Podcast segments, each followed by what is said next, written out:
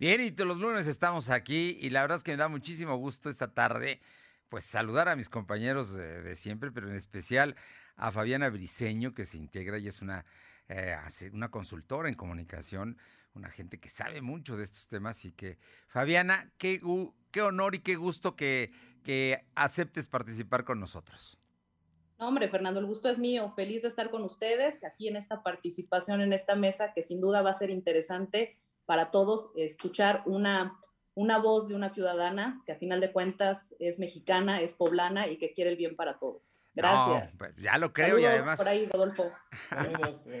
y bueno, está mi compañero Rodolfo Ruiz, director de y consulta, autor de eh, la columna La Corte de los Milagros. ¿Qué tal, Rodolfo? ¿Cómo estás? Muy buenas estás, Fernando? Buenos días, buenos días, buenas tardes. Tardes, tardes ya. Oye, buenas tardes. Y mm, Jorge Rodríguez, seguramente algún asunto de trabajo lo tiene todavía ahí en las juntas de El Sol de Puebla, el subdirector del Sol de Puebla, y quizá más tarde se, se, sume a la mesa. Pero vamos a arrancar con un asunto que es muy importante y que yo creo que hay. Ya estamos en las campañas políticas. Faltan, para que terminen las campañas, 23 días, aproximadamente 24 quizá. Y pues yo no sé cuál sea la valoración que tengan ustedes de las campañas. Por lo pronto, en Puebla se ven unos cuantos candidatos desde mi perspectiva y algunos legisladores también como que quieren levantar la mano, pero, pero bueno, más vale su opinión. Rodolfo, ¿cómo ves el tema? Pues Fernando, la, la verdad es que las campañas dejan mucho que desear. Estamos a menos de cuatro semanas, menos de 28 días para que se realicen los comicios locales y la verdad es que vemos unas campañas frías que no entusiasman a nadie, sin propuestas o con propuestas ya muy sobadas, muy trilladas y con candidatos que francamente no emocionan, no atraen a los electores. Ese sería mi, mi, balance de las campañas. Y bueno, y, en el caso de Morena o de la coalición eh, eh, Juntos Hacemos Historia, la verdad es que es la hora, a cuatro semanas de las elecciones, que todavía no definen su planilla de candidatos, por lo menos a diputados locales. El, instituto, eh, sí, el Instituto Electoral del Estado le rechazó cinco candidaturas, este, les dio un plazo para la reposición de estas candidaturas para que cumplieran con la paridad de género. Y este, se sabe que ya hay dos, dos candidatas propuestas, este, no pueden iniciar campaña porque el, Instituto Electoral del Estado aún no prueba su registro Estamos hablando de la presidenta del Congreso del Estado, eh, eh, Nora Escamilla, que, deja la presidencia del Congreso para irse a contender por un distrito local, y Liz Mejorada, que se incorpora también como candidata a diputada local. Y eh, bueno, en el caso del distrito 12, Fernando, de la elección federal, pues son tales los conflictos de Morena que no les dio tiempo, no pudieron sustituir a Saúl Huerta en el distrito 11 de la capital. Estamos hablando de las elecciones federales. En fin, veo candidatos poco atractivos, poco carismáticos y veo campañas francamente aburridas, eh, poco eh, prometedoras.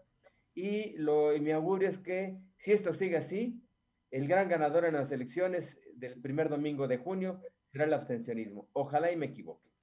Fabiana, hay, un asunto. Acabamos de escuchar lo que dice eh, Rodolfo del diagnóstico y obviamente los problemas que tiene Morena, pero tampoco los el resto de los partidos, ni siquiera la más organizada que podría ser eh, va por Puebla, han tenido tampoco sus candidatos a diputados. Se ven mal los presidentes municipales, pero los candidatos a diputados casi no se ven. o será que yo no los veo? Platícanos de eso, Fabiana. Pues mira, yo, bueno, vamos a hablar de un tema que es importante. Hablar de campañas políticas nos podríamos llevar horas, días, ¿no? Sabemos ahorita que es una campaña que es muy, muy corta y como podemos ver, pues ya empezaron, ya estamos inmersos ellas. Hay muchos políticos que ya están trabajando, hay muchos, como bien dice Rodolfo, ¿no? Que no se ven, no se sienten y que al final de cuentas tienen un perfil no tan bueno. Y aquí lo importante y, que es bueno recalcarlo, como bien sabemos, pues se vienen muchas, eh, vienen muchas renovaciones, muchos diputados federales, vienen eh, renovaciones de presidentes municipales. ¿A qué me refiero con renovación? Que, la, que al final ellos pidieron de nuevo ser presidentes, ¿no?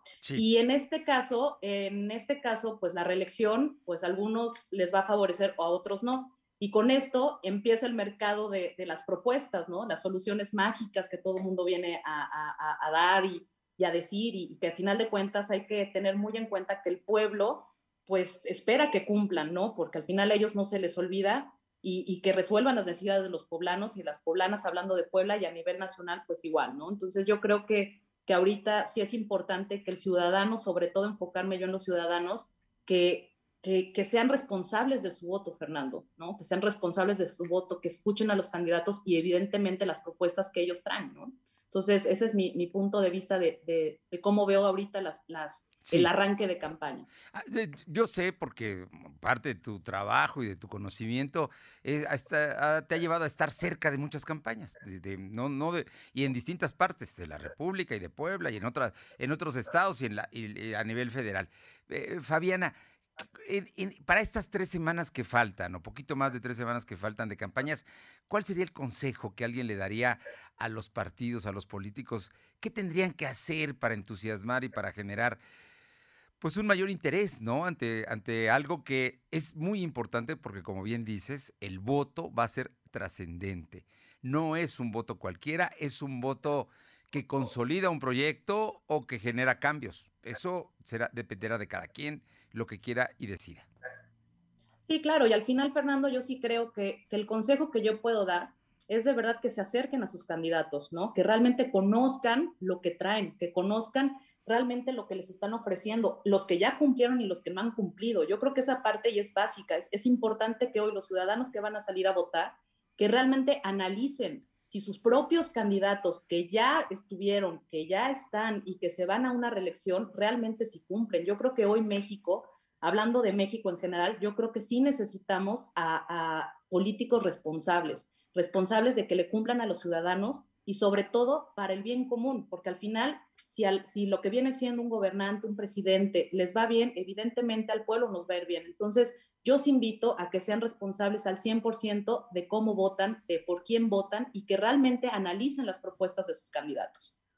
Eh, Rodolfo Ruiz, hay, un tema que, has eh, comentado, el asunto de, Morena. La, verdad es que yo no había visto, y mira que ya tengo muchos años en, esta, en esta chamba, no había yo visto que de pronto la autoridad electoral suspendiera una lista de candidatos a diputados, decías que son cinco. Luego ver la reacción de Emilio Maurer, que fue una reacción verdaderamente beligerante, la que expresó ayer, y muchos que no expresan. Y por otra parte, Claudia Rivera, recordarle a Gabriel Biestro que él fue presidente de Morena en 18 y le hicieron lo mismo, lo acusaban de lo mismo y le tomaron las oficinas e hicieron cosas. ¿Qué pasa en Morena? porque hoy, hoy en tu columna hablabas precisamente del asunto. Pareciera que ellos están haciendo muchas cosas para perder. Pues efectivamente, Fernando, tengo la impresión de que Morena está haciendo todo para perder. O sea, digamos, tienen una marca que les, que les ayuda. O sea, Morena en el municipio de Puebla y en otros municipios es una marca que es muy competitiva con respecto al Partido Acción Nacional. Tenemos dos marcas competitivas que son, que son digamos, hablando de los los municipios, eh, digamos, digamos, de mayor población. Tenemos a Morena como una marca muy competitiva y tenemos a la marca del Partido Acción Nacional. Las dos son muy competitivas. En, en los principales municipios esas dos marcas pues van parejo y esto, digamos, se descompensa cuando les ponen candidatos. Cuando le ponen candidatos a Morena, en algunos municipios Morena cae y en, otros sube. Y lo mismo sucede con el Partido Acción Nacional. Entonces, diremos que por marcas están prácticamente empatados. Pero es tal la división en Morena, son tales los conflictos entre el gobernador y la presidenta municipal, es tal la guerra intestina que traen los de Morena, de Claudia Rivera contra Biestro y otros personajes que se han sumado a la campaña contra Claudia Rivera, que la verdad es que así no van a ganar las elecciones. O sea, no le están ayudando sus cuadros a Claudia Rivera para que gane la presidencia municipal. Tú lo mencionabas hace rato, los candidatos a diputados federales están desaparecidos. No vemos a los candidatos federales de Morena. Bueno, hay uno que digamos que ni siquiera se acerca, que es Saúl Huerta.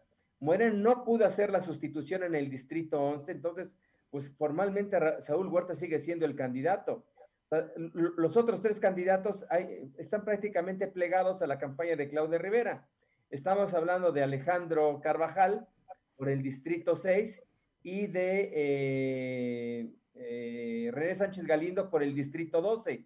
Y hay una tercera candidata que es eh, esta conductora de televisión, Sandra Ortiz, que prácticamente hace campaña por el Partido Verde. No está metida en la agenda de Morena, no está metida, digamos, apoyando la campaña de Claudio Rivera. Parece que trae su propia campaña para presidente municipal aunque, digamos, de hecho, ni siquiera este, algún distintivo de Morena. Ella es todo verde, pues. Da, la impresión, bueno, no da la impresión, está trabajando para que el Partido Verde pueda mantener al menos el, 3% de los votos para conservar su registro, Fernando.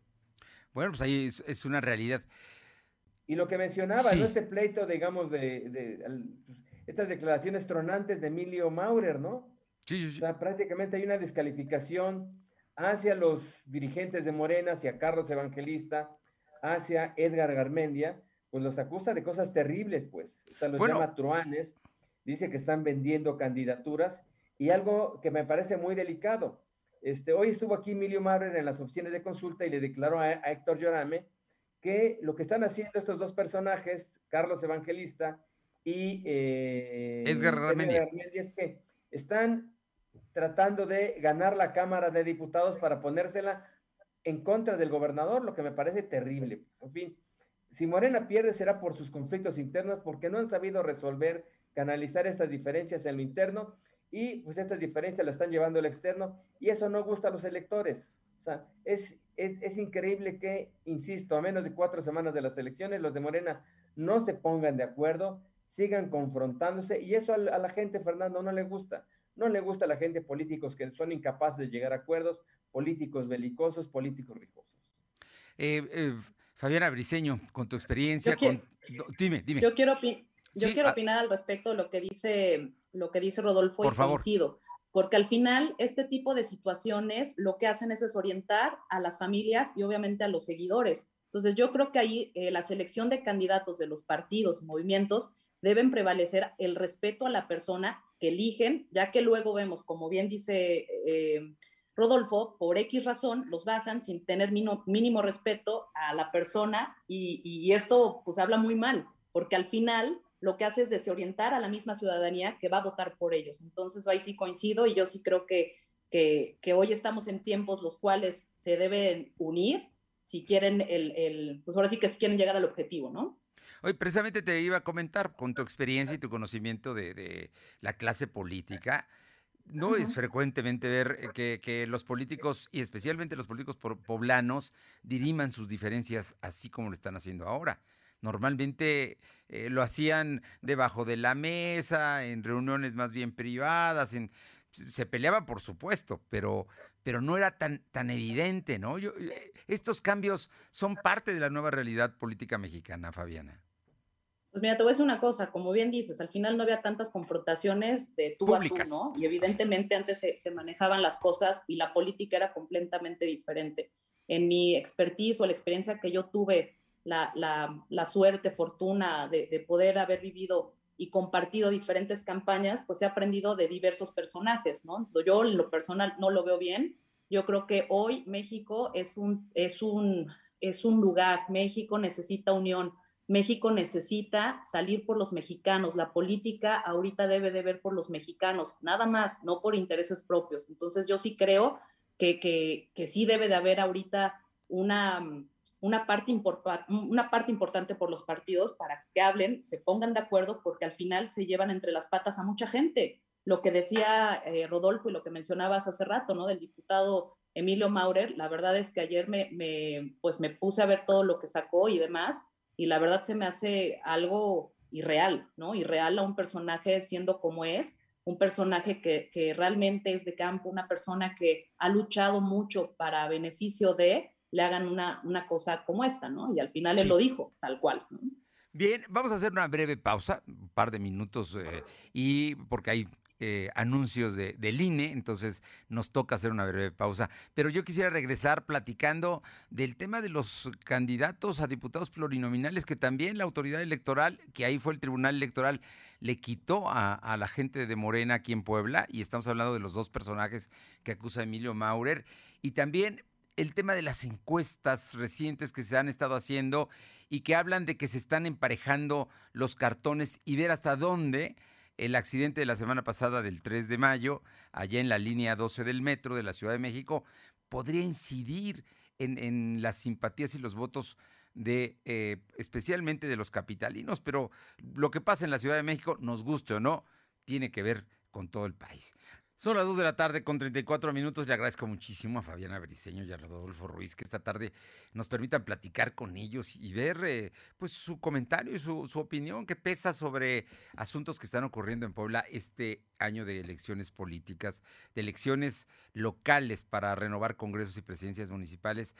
Fabiana, hay un asunto que de pronto no sé qué haya pasado en el comité estatal, pero le revirtió el Tribunal Electoral una lista que habían enviado de diputados plurinominales.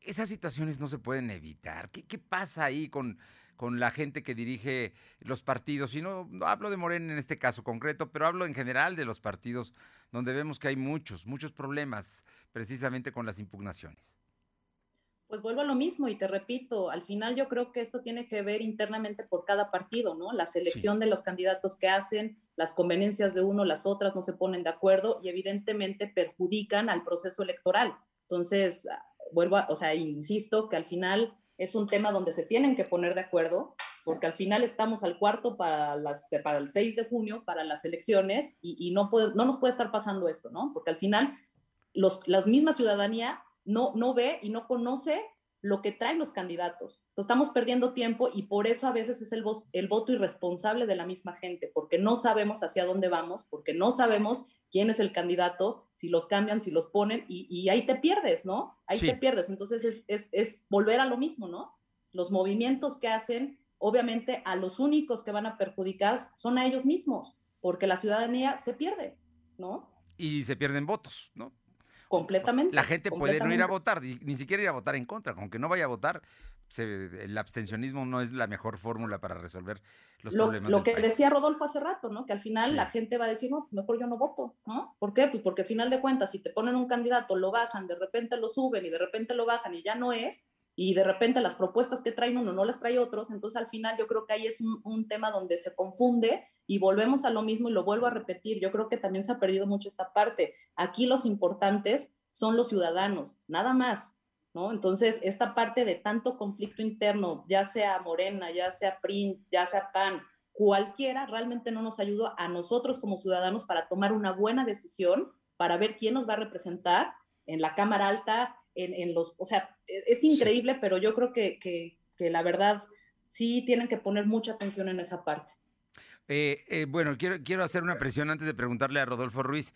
Eh, Saúl Huerta, que presentó, era, se iba a reelegir y había sido aprobado por la Comisión Nacional de Elecciones de Morena, realmente los hechos pasaron el 21 de mm, abril el 21 de, abril, los hechos eh, donde se le involucra caí con eh, abusos sobre eh, menor, un menor de edad y hay una denuncia formal y ahí la Fiscalía de la Ciudad de México está siguiendo el caso y pidió ya, incluso empezó el sábado su desafuero, todo el proceso que va para la Cámara de Diputados.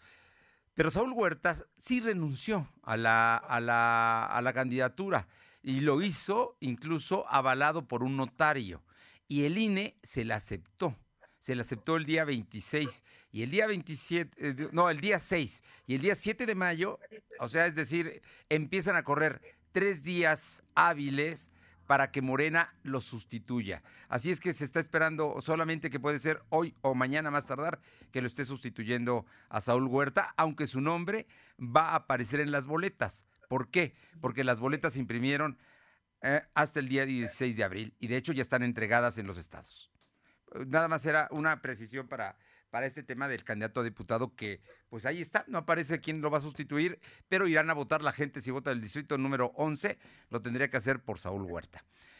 Eh, Rodolfo Ruiz, el tema de los candidatos a diputados plurinominales. Sí, Fernando, mira, eh, sobre este tema, efectivamente se hizo, digamos, el cambio.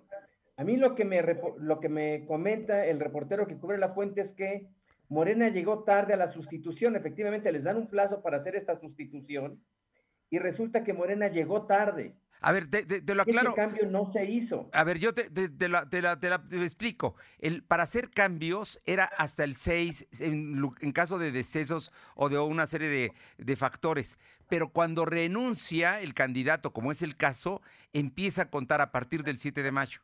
Y les da tres días el INE para que puedan hacer el movimiento. Esto dicho por las autoridades de, del Instituto Nacional Electoral. Digo, bueno, pues si, si, si, si se hizo así, qué bueno.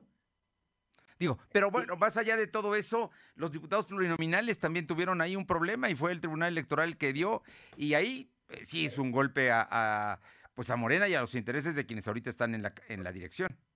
Sí, Fernando, es un golpe a la opacidad, a la discrecionalidad, a la forma arbitraria en que se ha conducido el proceso de selección de candidatos al interior de Morena, pues no hay reglas claras, digamos, todo es, digamos, discrecional se publica una convocatoria que no se respeta. La convocatoria, en el caso del municipio de Puebla, claramente establecía que se, tenía que aplicar una encuesta, encuesta que nunca se aplicó.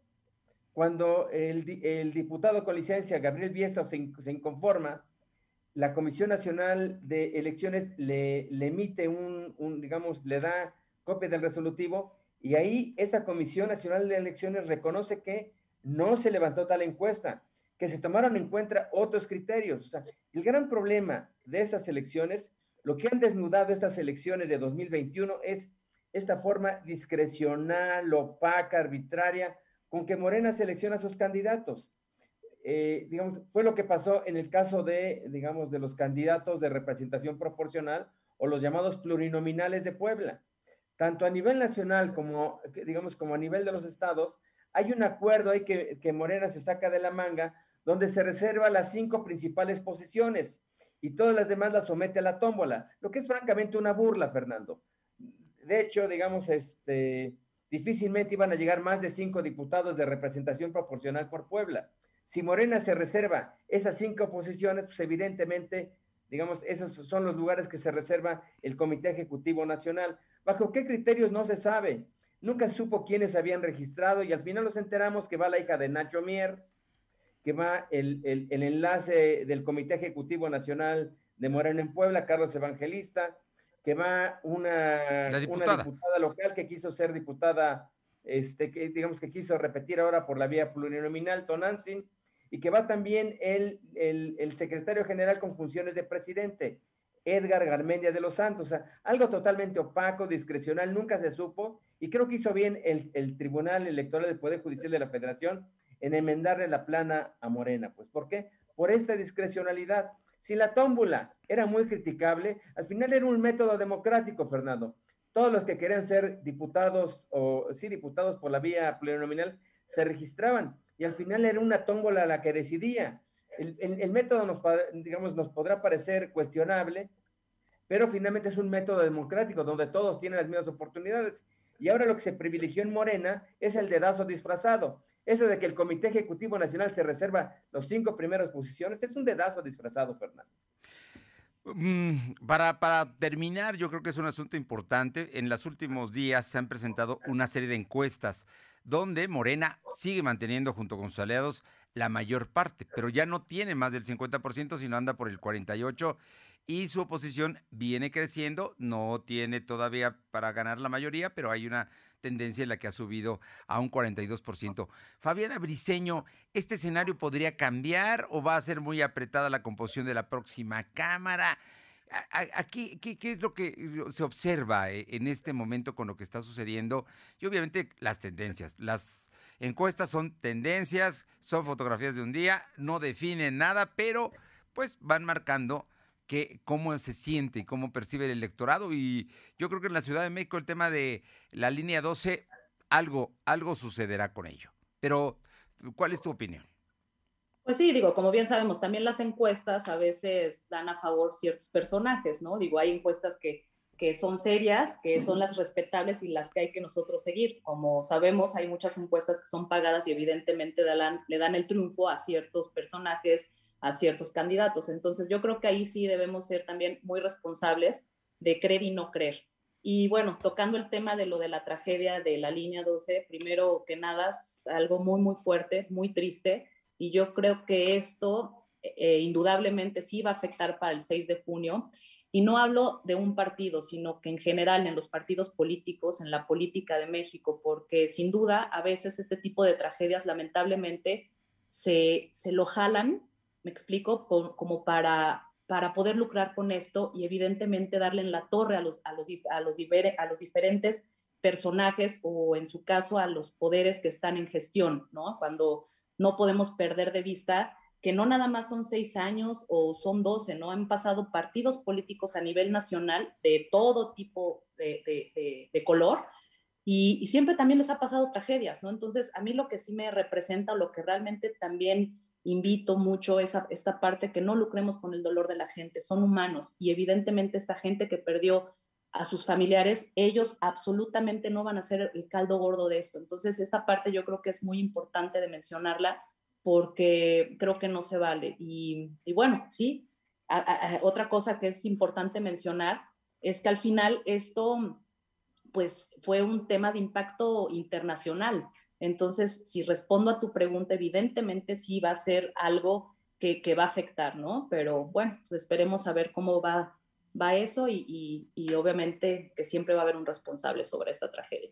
Y bueno, una cosa son culpables y otras responsables. Ahí habría que definir y la investigación y el peritaje algo tendrá que decir. Pero de que hay dolor en la Ciudad de México se siente, ¿no? Se siente, hay, hay tristeza por lo que ocurrió el lunes de la semana pasada.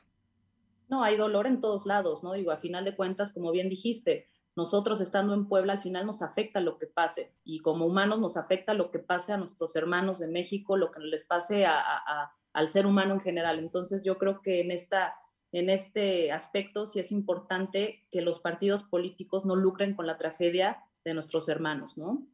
Bien, eh, Rodolfo Ruiz, tu comentario sobre este, este asunto, las encuestas, tú, ¿cuál sería tu percepción de, de cómo se viene dando el, asunto de la conformación de la próxima Cámara, tanto federal como local.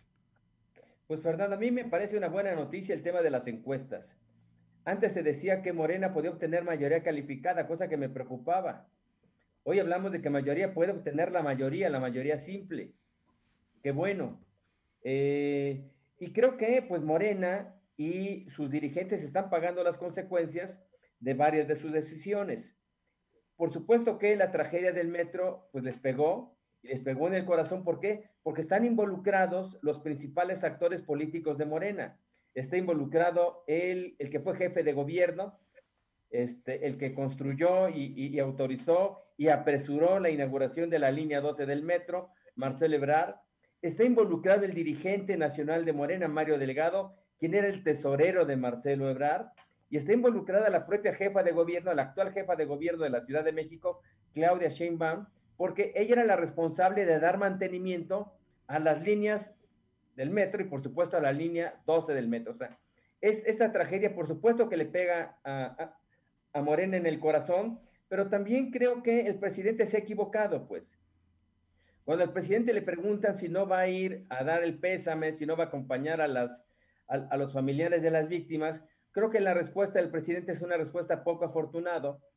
Cuando manda al carajo, dice, que, esos, que, ese tipo de condolencias son parte del neoliberalismo, pues creo que refleja el presidente muy poca sensibilidad y creo que eso, pues este, los, los electores, no solamente los electores de la Ciudad de México, sino los electores de varias ciudades y estados del país le están pasando factura, pues. ¿Por qué? Porque ciertamente el presidente está preocupado por sus obras, pero no puede perder sensibilidad frente a las víctimas, frente, eh, digamos, a, los familiares de las personas que fallecieron en esta lamentable tragedia, donde eh, está implícito la falta de mantenimiento a las líneas del metro en general y a la línea 12 del metro, pues. El presidente, en aras de sacar sus grandes obras, ha recortado presupuestos importantes y ha venido sacrificando a organismos que mucho trabajo digamos, este, costó que salieran a la luz, o sea, los organismos constitucionalmente autónomos. Creo que en este, eh, creo que en, este sentido, el, gobierno de la República está dando este, pasos hacia atrás, estamos viendo retrocesos. La desaparición de los, de los organismos constitucionalmente autónomos creo que es un retroceso. El presidente y la cuarta transformación prometieron una auténtica división de poderes y lo que estamos viendo es que no, que en la Cámara de Diputados, el Senado se están convirtiendo en oficinas de mero trámite y que la independencia, que era el, poder, digamos, independiente, y que le daba equilibrio, que era la Suprema Corte de Justicia de la Nación, con esta resolución de ampliarle dos años el periodo al presidente de la Suprema Corte de Justicia para sacar las reformas, eh, digamos, en materia judicial, creo que no son buenas noticias y creo que este tipo de noticias están pasando factura al presidente de la República, a Morena y a los candidatos de eh, la coalición Juntos Hacemos Historia. Aún así hay que esperar porque el, trabajo de tierra de los operadores electorales dirá finalmente cómo, cómo, cómo los resultados que veremos la noche del 6 de junio. Vamos a ver, ¿no? Fabiana, qué gusto, qué gustazo escucharte, estar contigo, verte y muchísimas gracias por estos minutos. No sé si hay algo más que agregar.